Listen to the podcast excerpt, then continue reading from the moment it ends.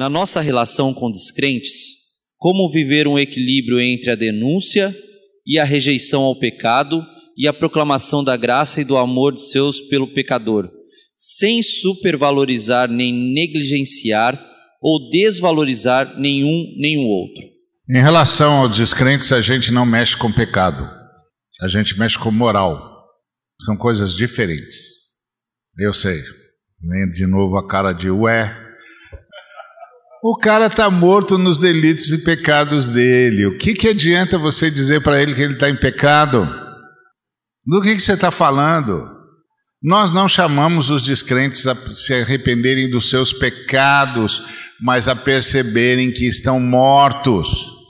É por isso que a igreja moderna ficou desse jeito, ficou moralista. Quando fica moralista, fica judiciosa. A fé cristã tem moral, mas não é moralista. A fé cristã não acredita que o sujeito vai para o inferno porque adulterou, não acredita que o sujeito vai para o inferno porque matou, não acredita que o sujeito vai para o inferno porque roubou.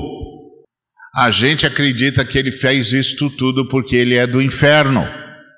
E os caras do inferno fazem isso. Os caras do inferno roubam, matam, adulteram, mentem, assassinam. São os caras do inferno. Eles precisam de ajuda. Eles não sabem o que fazem.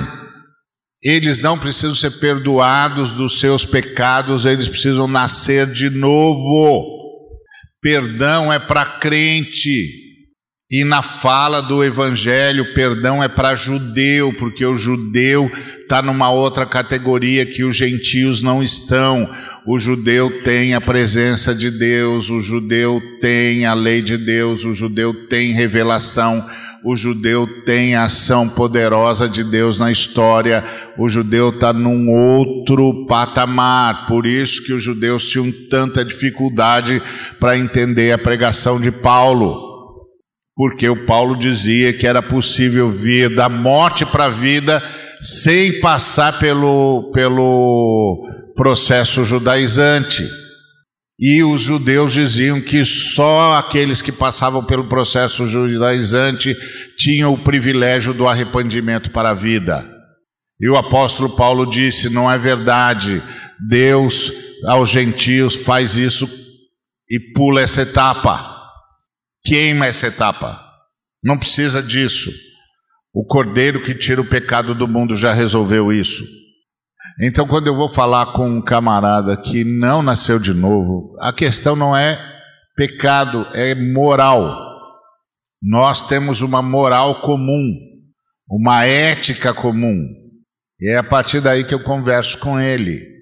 E eu não converso com ele para dizer que ele é imoral, mas para perguntar para ele por que, que você acha que você não consegue corresponder à ética e à moral para ajudá-lo a ver a sua impotência para a salvação, que ele precisa de um Salvador.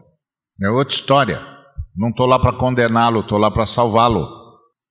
E ele precisa nascer de novo. Nós não acreditamos em seres humanos melhorados, nós acreditamos em seres humanos que nasceram de novo. Regeneração. Criados de novo em Cristo Jesus do primeiro Adão para o último Adão. É outra história. Então, por isso, quando nós conversamos com eles, nós conversamos a partir da base comum, que é ético-moral, que faz parte do marco moral que Deus mesmo emprestou aos seres humanos. E a partir daí, o que, eles, o que nós repudiamos, eles, os homens de bem e as mulheres de bem também repudiam, porque é marco moral. Não estamos falando de marco moral, amados. Estamos falando de salvação. Senão a gente não podia, não precisava pregar o evangelho para gente que anda moralmente de forma correta. Por que, que eu vou pregar o evangelho para um sujeito que anda moralmente de forma correta? Porque eu não estou falando de moral, eu estou falando de sair do inferno, de nascer de novo. Estou falando da queda humana. Não estou falando de melhoria moral. Alguém pode pegar essa parte e enviar para a bancada evangélica? Porque estão tentando vestir uma, uma roupa de gato, uma roupa de criança em gato. Vai ficar só bonito, porque estão tentando transformar a nossa nação protestante, com preceitos protestantes, por decreto. E não é assim. Então, é, se eu entendi bem a pergunta, é, é um equilíbrio entre a denúncia do pecado e a graça. É isso?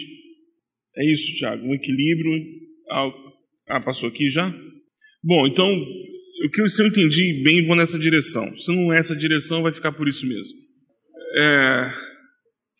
O que, que acontece? Nós vivemos uma, uma, uma época em que é, iniciamos o discurso sobre a graça. Parece que startou isso. Philip Ansem, maravilhosa graça, década de 2000. E aí, de repente, nós tivemos é, o advento ou o nascimento de uma comunidade, é, o reinício dos trabalhos do Caio Fábio, comunidade da graça, e a graça se tornou o grande discurso, o grande, a pauta dos púlpitos, a pauta dos discursos da gente mundo afora, no nosso mundo evangélico, protestante, coisas e tal. E aí fica aquela coisa de lei contra graça, lei contra graça, as, as duas coisas elas não são antítese uma da outra. Uma existe, só que a outra suplantou, caducou a outra, perdeu utilidade porque é mais novo. É como é, você que não usa mais enceradeira. Foi útil por um tempo, hoje não mais, em muitas casas.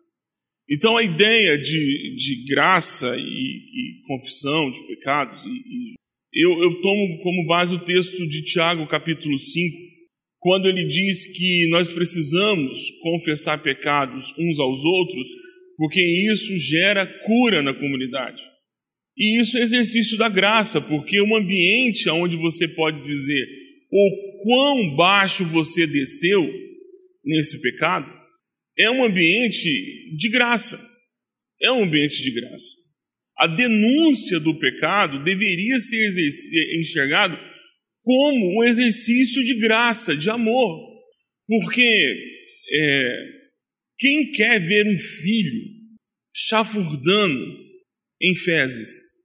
Quem quer ver uma pessoa querida chafurdando no lixo? Quem deseja isso? Você precisa denunciar. O que você está fazendo, isso está acabando com você. Está acabando com a nossa relação em relação com isso é exercício de graça. Agora, se a denúncia é para satisfazer um ato de vingança ou satisfazer um desejo interno em dispor a pessoa, isso é um ato de pecado. Isso é ódio. Não está certo. E não é bíblico. Aliás, é. É bíblico. Só que a Bíblia diz que quem faz isso são os filhos do diabo e não os filhos de Deus. Esse equilíbrio é extremamente necessário, mas isso só vai ser possível, a meu ver, em comunidades aonde haja maturidade espiritual, não de escravos, mas de gente que se ama, gente que se tolera, gente que sabe que todo mundo está nivelado por baixo, ninguém está nivelado por cima. Não existe gente melhor, somos todos filhos e filhas de Deus. E aquilo que me incomoda, que é a minha fraqueza, talvez não seja a sua, mas isso não significa que você é mais forte do que eu, porque você não tem as mesmas fraquezas que eu tenho. Isso significa que nós somos corpo. E que aonde eu sou fraco, eu tenho que me ancorar em você. É isso que o apóstolo, fala, o apóstolo Paulo fala lá em Colossenses, quando ele diz: suportando uns aos outros, não é a ideia de suportar, aguentar no sentido de ter paciência, mas é suporte mesmo. Como essa mesa é suporte dessas, desses utensílios que estão aqui em cima, e como a cadeira é o suporte do meu corpo. Orem pela cadeira. Nós temos que ter essa relação de um suportando o outro. E isso significa que vamos ter que lidar com o pecado alheio. Vamos ter que lidar com gente mentirosa vamos ter que lidar com gente ruim, gente de alma podre. É o tanque de Bethesda da, da mensagem de ontem. Todo mundo aleijado, todo mundo fedido, todo mundo correndo atrás de alguma coisa. Esse é o ambiente.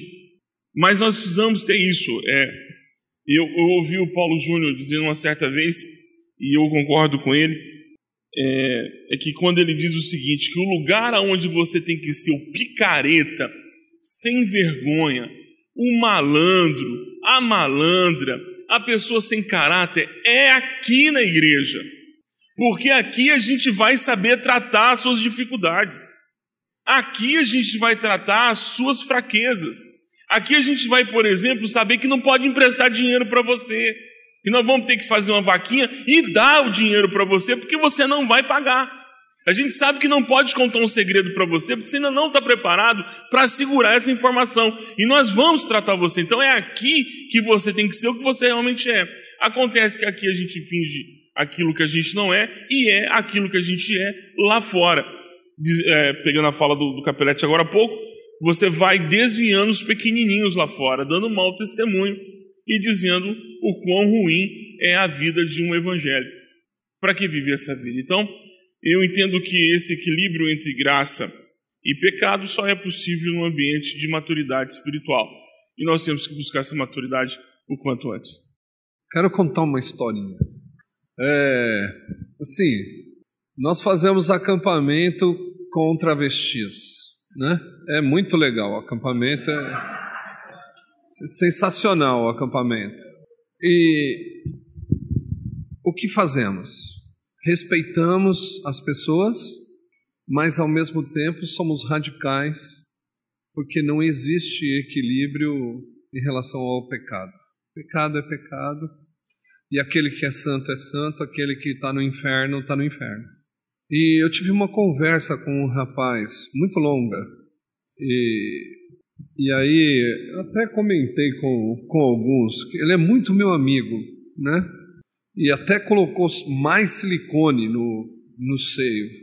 Aí chegou uma hora que ele disse assim: Ah, nós somos homens. Eu vou mostrar aqui para você. Aí ele levantou a camisa e mostrou o que tinha feito. Aí ele começou a falar como que o médico operou e tal. Aí ele falou: pega aqui. Eu falei: não, cara, não posso pegar aí não. Né? Aí ele falou: mas, mas por que, que você não pode? Eu falei: não, porque nós somos homens. Né? E essa, esse exterior seu mostra que você quer ser Deus.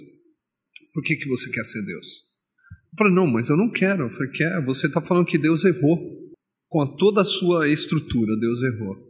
Aí ele falou assim: então quer dizer que eu vou para o inferno? Eu falei: não, você já está.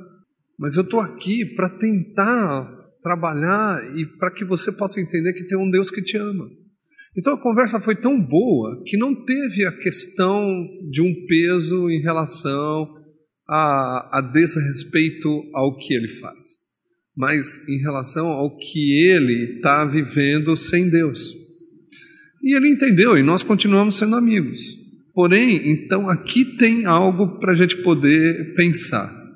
Nós podemos é, ser equilibrados para algumas coisas, mas nós temos que lutar contra aquilo que faz com que as pessoas não enxerguem Deus, e nós não podemos abrir mão disso, porque nós somos nós somos de Jesus, né? Nós trabalhamos com o, o perdão, nós trabalhamos para que as pessoas possam sair do inferno então, a gente pode ser amigo das pessoas? Pode, dos descrentes, com certeza. Eu tenho muitos amigos. Afinal, eu acho que eu gosto mais dos não crentes do que dos crentes, né? Pensando em tudo. Mas uma das coisas que a gente precisa entender é que tem algo que nos separa. E essa situação que nos separa é aquilo que Deus nos atraiu. É aquilo que Jesus fez na cruz. E isso é que tem que levar em consideração quando nós vamos ter conversas com as pessoas. Meu pai também disse para mim: então quer dizer que eu vou para o inferno? Eu falei: não, você não vai, você já está. Aí ele falou assim: ah, então eu tenho que aceitar Jesus como meu Senhor, como meu Salvador? Eu falei assim: não só aceitar, mas você tem que entregar a vida inteira para Ele, para você poder é, ir comigo para o outro lado. Ele falou: então eu vou morrer no inferno. Eu falei: então é decisão sua, eu não posso fazer nada. Mas eu vou continuar te ajudando, te amando, cuidando de você, até que você entenda quem é Jesus. Então existe um abismo que a gente não pode é, abrir mão. E o que acontece é a abertura, é, é abrir mão das coisas essenciais da fé. A gente não pode fazer isso. Então, podemos ser amigos? Sim. Eu sou amigo de vários. Tem gente que ainda não se converteu na minha casa? Com certeza, tem. Tem gente que pensa que é só mudar a moral ou mudar o vestido para calça? É, tem. Mas eu sei que ele perto de mim, uma hora ele vai entender Jesus. E eu perdi um rapaz agora, duas semanas atrás, que eu estava treinando ele para testemunhar para os travestis. E eu, é, eu recebi a notícia, era duas horas da manhã, da sexta para o sábado, e eu corri lá. E eu tive encontro com um médico ateu, um médico bom, mas ateu. E ele me recebeu com um abraço e chorando, porque o, o, o menino tinha morrido. E ele falou: lutei até o final para salvar ele. Eu falei: então, não existe domínio sobre a vida, é Deus que determina. Aí uma enfermeira me abraçou, sentou comigo, nós choramos muito. Ela falou assim: Você não sabe o que aconteceu aqui na UTI. O Naiso, ele falou para todo mundo como ele era e como ele é depois de Jesus. E aí ela disse: Eu acredito que ele teve um novo Senhor. Então, quando nós temos um novo Senhor, o mundo vai acreditar nesse Senhor. O problema é que nós estamos banalizando o Senhor que nós servimos. Esse é um problema. Então, eu fiquei muito triste e estou ainda, mas estou feliz porque ele entendeu. E eu vou me encontrar com ele lá no céu. E as pessoas da UTI entenderam. E aí eu pude entender por que, que o médico ateu chorou. Porque o Naiso não abriu a boca nem um instante com câncer, um dos cânceres mais violentos que tem. Ele não abriu a boca. Foi como cordeiro para o matador. E ele só falava uma coisa: eu quero voltar para casa. Quando eu visitava, visitei ele todos os dias. E agora eu sei que ele voltou para casa. Então existe uma grande diferença entre aquele que serve e aquele que não serve a Deus. Uma coisa que eu gostaria só de colocar, eu acho que ah, algumas coisas que de desandaram na fé protestante no Brasil que são assustadoras e que estão nos levando a viver esse estado de angústia que nós estamos vivendo, em que muitos crentes estão implorando a Deus que crentes não sejam mais eleitos, por exemplo. Quando, isso, quando você chega num nível desse, você está diante de algum problema seríssimo de fundo. Você não está só com um problema de forma, você está com um problema de fundo. Por exemplo, essa pergunta diz do amor de Deus pelo pecador. Deus não ama o pecador, Deus ama o ser humano. Deus não classifica o ser humano. Deus ama o ser humano. Os seres humanos estão em estado de pecado. Em estado de pecado. São coisas diferentes. É por isso que a relação dos crentes com os não crentes está se tornando tão odiosa. Porque os crentes estão tratando os não crentes com preconceito. Estão rotulando os camaradas antes de qualquer coisa. Então eles estão sendo rotulados de ou são ladrões, ou são corruptos, ou são homossexuais, ou são travestis, ou são bandidos, ou são. São seres humanos. Deus amou os seres humanos. Não é Deus amou os pecadores. Deus amou os seres humanos. Deus não classifica os seres humanos previamente. Os seres humanos caíram. Meu Deus do céu, nós perdemos a noção da doutrina da queda. Os seres humanos caíram. Deus não tem como amar um ser humano sem amar um pecador. Os seres humanos caíram, todos os seres humanos morreram em seus delitos e pecados. Não há um justo sequer, não há quem busque a Deus, todos a uma se extraviaram a gente tem de ter essa consciência, porque nós nos tratamos como se nós fôssemos seres humanos diferentes dos outros. Somos, nós fomos salvos por Deus por Sua graça, não por nossos méritos. Então nós não podemos tratar os outros seres humanos como se eles fossem inferiores a nós. Simples. E Deus ama todos os seres humanos. Deu a vida pelos seres humanos. E nós só estamos salvos por um ato da graça de Deus, por um ato de Deus por sua graça. Não tem mérito, então eu não posso fazer diferença entre mim e o outro ser humano. Até porque eu não estou aqui porque sou melhor do que ele. Isso tem que ficar muito claro para nós. Então, todo o meu relacionamento com o ser humano é um relacionamento de misericórdia, de bondade. Então, essa é a primeira coisa que eu queria que a gente se lembrasse sempre. Segunda coisa que eu queria que a gente se lembrasse sempre é que eu ou, é, concordo ipsis literi com a resposta, as respostas que foram dadas mas eu fiquei assustado no meio de uma, no meio das respostas, que eu comecei a me perguntar: será que essa pergunta é para tentar é, é, balizar o relacionamento que alguns de nós, na sua obra evangelística, têm com os pecadores, de abraçá-los e abrigá-los enquanto pecadores?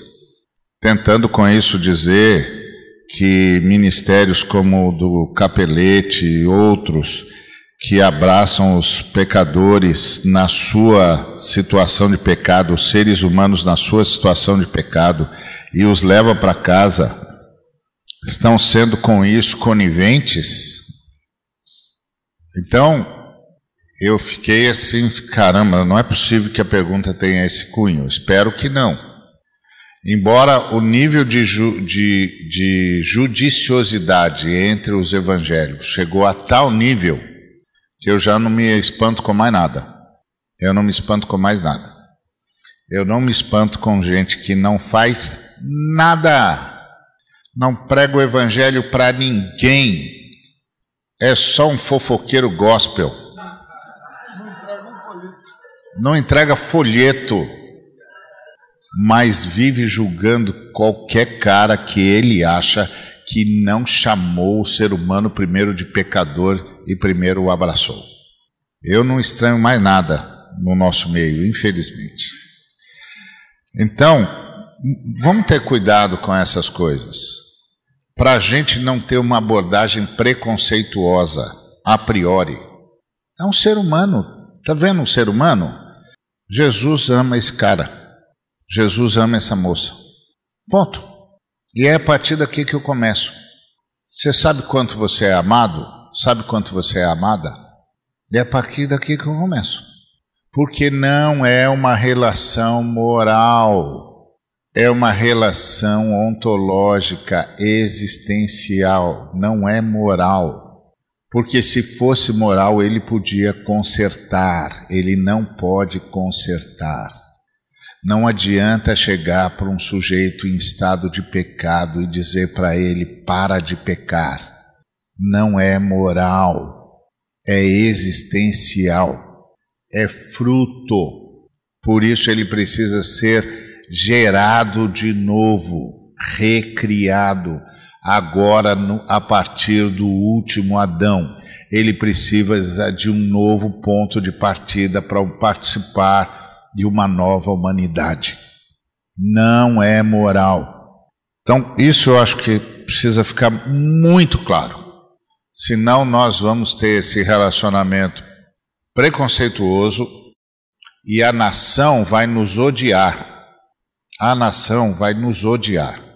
Porque ao invés de nos tornarmos instrumentos de salvação do Altíssimo, nos tornamos amigos do diabo. Porque a Bíblia chama de acusador ao diabo. Então é isso. É, é importante porque esse raciocínio né, de convivência e de proclamação, eu tinha entendido a pergunta de fato errado. Alguém me falou que era cochichou crentes, mas é descrentes. Então, a nossa relação com as pessoas que estão no mundo não é uma relação é, é, que você tem como questionar, porque é uma ordem. Eu não peço que os tires do mundo, do sistema. Quero que eles fiquem aqui. Essa é a oração de Jesus ao Pai. Ele não quer que nós saiamos. Ele pediu, é uma oração dele ao Pai. Não os tire daqui. Eu não entendo por que, que nós insistimos em não atender a oração de Jesus. Então, qual, qual é o medo? E aí nós estamos tentando preservar algo que não, é, não tem como ser preservado, porque quem preserva ela é Deus. E aí você tem medo de ser contaminado, ou tem medo que os seus sejam contaminados. Na verdade, nós fomos chamados para sermos lançados ao matadouro todos os dias, porque esse foi o caminho que Jesus percorreu. E a nossa relação com a sociedade é uma relação de denúncia, mas não é uma denúncia no sentido de é, acusa, de forma acusatória, mas é uma denúncia pelo estilo de vida. O lírio só é bonito porque ele tem um contexto manguezal. O lodo, o lírio entre tulipas e girassóis, ele some. Você só tem condições de ser lírio é na sociedade. Aqui é um roseral, tudo florzinha de Jesus. A gente até fica até entorpecido com tanto perfume. Mas o lugar de perfumar é realmente no contexto onde você está. E esse medo é diabólico, porque isso é o diabo que planta no nosso coração, de que nós não podemos nos misturar. E aí, às vezes, dá vontade de rasgar o salmo primeiro, porque tantas má interpretações que já fizeram a respeito desse salmo. Assentar a roda dos escarnecedores não é colocar aquele seu cunhado barrigudo, que vai com aquele short furado, que abre a geladeira, bebe a água no gargalo. Você está dando a festa de aniversário do seu filho, convida a igreja, convida o pastor, vai seu cunhado de chinela havaiana, sem camiseta, chamando todo mundo, gritando, gritando da cozinha. Cadê a cerveja? Só porque o pastor está aqui, você está escondendo a cerveja.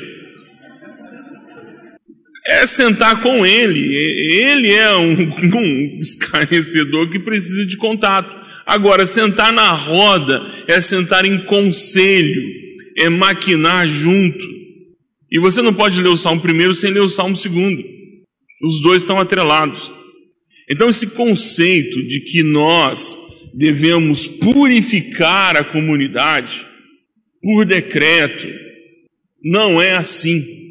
A palavra nós, os gentios, é Efésios capítulo 2. Vocês estavam mortos em delitos e em pecados, e Deus os ficou. Assim continuam aqueles que não foram vivificados andam segundo o padrão deste mundo. O que nós temos que dizer a essas pessoas é que eles podem também nascer de novo. Agora, o que nós estamos fazendo é falando para o porco e dizendo assim: Você é porco! E o porco, você não pode ter comportamento de porco. A partir de hoje, você é um poodle. Leia-se, cumpra-se.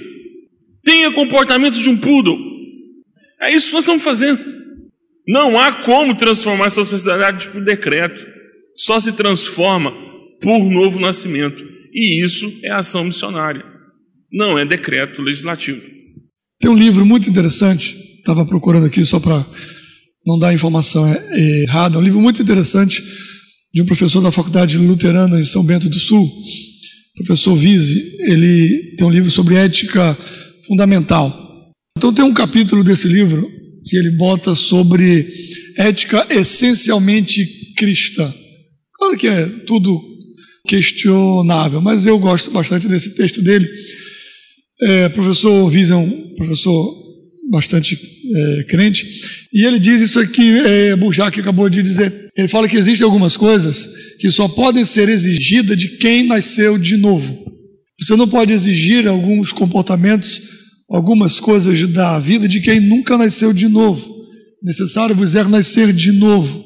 Então, se a pessoa não nasceu de novo, ela nunca terá aquele comportamento que o Evangelho exige.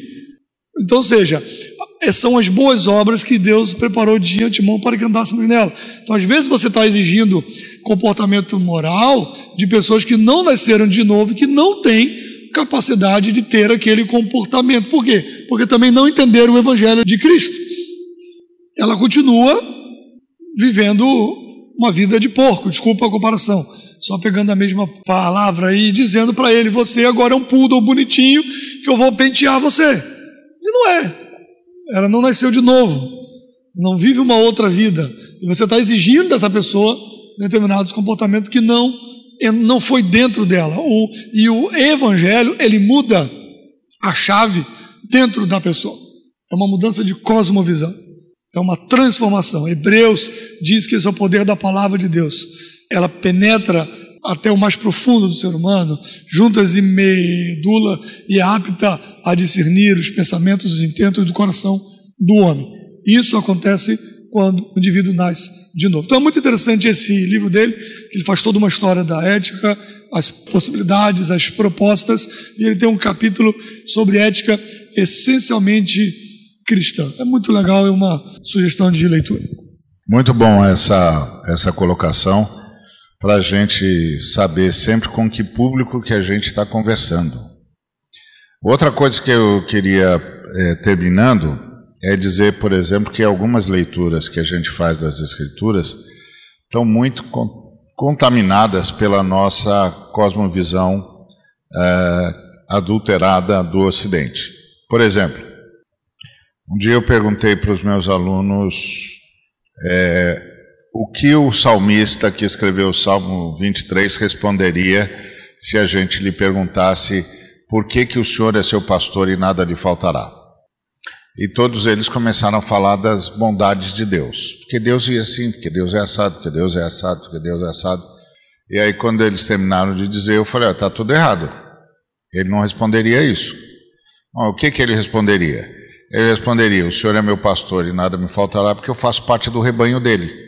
Como diz o pastor Magnus, lá de Divinópolis, é... ovelha não é animal de estimação. Ovelha anda em rebanho. Então eu faço parte do rebanho dele, é assim que ele cuida do rebanho, é assim que ele cuida de mim. Agora, por que, que a gente não consegue pensar assim? Porque nós somos individualistas. Isso é o Ocidente. A mesma coisa o Salmo 1 que o Bujac falou. Ele não se assenta na roda dos escarnecedores, ele não segue os conselhos dos ímpios, ele não é, anda no caminho dos pecadores. Exato. E ele está escrevendo esse salmo para quem? Para judeus. Não está escrevendo esse salmo para não judeus. É entre os judeus que conhecem a lei que é possível haver ímpios gente que nega a, a Deus. Para você negar a Deus, tem de ter um a priori. Um dia você trabalhou com essa noção e depois negou. Pecador tem de ter um a priori. Toda vez que você peca, peca em relação ao quê? Tem de ter uma lei ou uma compreensão. No caso dos judeus, uma lei. E escarnecedor é aquele que não leva a sério a vida que foi chamado a viver como povo de Deus. Ele está falando de judeus. Então, por exemplo, a bancada evangélica é pecadora. Alguns na bancada evangélica são escarnecedores. E uns outros são ímpios mesmo. Dizem que são de Deus, mas vivem como se Deus não existisse. E outros não estão nem aí com a vontade de Deus e nem com a lei do amor, um pouco se lixando. Então eles são pecadores. E só eles podem ser pecadores, porque eles se dizem evangélicos. E alguns deles são escarnecedores, porque eles mentem é, desbragadamente e não, se, não ficam nem vermelhos. Eles são escarnecedores. E é isso, é coisas assim que levam um, um ateu a falar para um, um cristão: eu não sou cristão, eu não acredito em Deus por causa dos seus pastores. Porque se os seus pastores acreditassem em Deus, você acha que eles iam viver desse jeito? É óbvio. Ah, você está mentindo desbragadamente. Você está roubando desbragadamente. Você está propondo leis que vão matar seres humanos. E você diz que você é cristão e que você acredita em Deus? Tem um problema aí, né? Tem um problema aí. De duas, uma. Ou você é só um oportunista, ou, na verdade, você sabe que Deus não existe e que Deus é só um instrumento para maquinar o mal, como o Eduardo Landes falou. Agora, quem é que diz isso para eles? Nós, que sabemos que Deus existe, que temos experiência com Ele, que andamos com Ele. Nós, nós, nós dizemos: você é mentiroso, você não pode usar o nome de Deus. Você está usando o nome de Deus em vão e Deus não vai tomar você por inocente. Você, você é réu do inferno. Você, pastor, líder evangélico, você que vem, foi eleito às custas do voto evangélico dizendo que era cristão, você é réu do inferno.